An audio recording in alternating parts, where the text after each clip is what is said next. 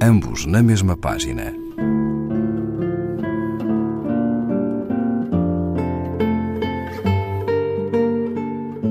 Um programa de Raquel Marinho.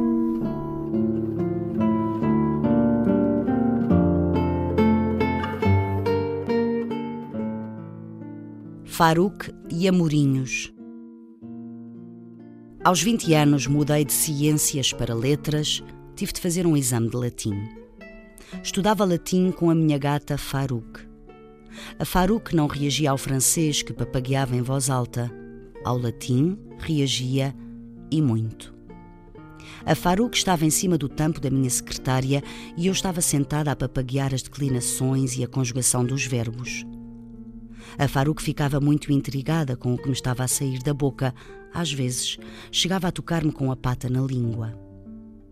Um dia tive de preparar a tradução de um discurso de Cícero contra Catilina. Li o texto em voz alta várias vezes. A Faruque atirou-se ao livro de latim e esgatanhou a página onde vinha o discurso de Cícero. Ainda hoje tenho o livro do liceu, os Latini Auctores, com essa página toda colada com fita cola. É impressionante. O título em português do discurso de Cícero sai da cidade catilina. Cícero, no outro mundo, há de ter ficado muito contente. Dois mil anos depois, o discurso que escreveu contra Catilina ainda funcionava.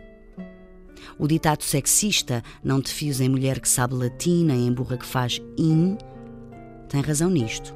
A burra sabe latim.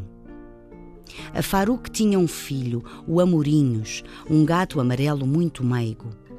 Eu fechava-me no meu quarto para estudar, tinha de ouvir música para não ouvir as outras pessoas. Tinha um quarto só para mim, mas éramos sete pessoas e a casa não era assim tão grande, ouvia muito barulho. Tinham giradiscos e discos de vinil. Ouvia uma faixa, a agulha automaticamente voltava ao princípio quando chegava ao fim, ouvia a mesma música horas a fio. O Amorinhos ficava muito perturbado quando ouvia Debussy. Não acontecia isso com outras músicas. Eu gostava muito de Trois Nocturne, Nuage Fête Sirène. Agora acho que o Amorinhos sofria quando ouvia isto. Na altura era muito nova, tinha 20 anos, não tinha consciência disto. O Amorinhos parecia drogado, corria tonto aos círculos à volta do meu quarto, lunático hipnotizado.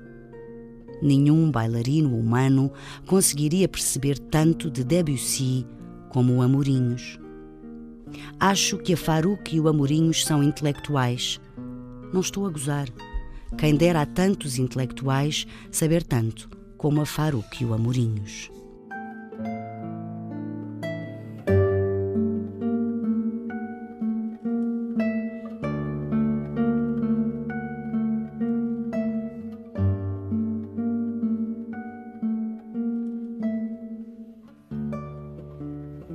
Adília Lopes, Bandolim, página 183, edição Assírio e Alvim.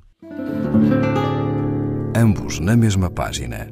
Um programa de Raquel Marinho.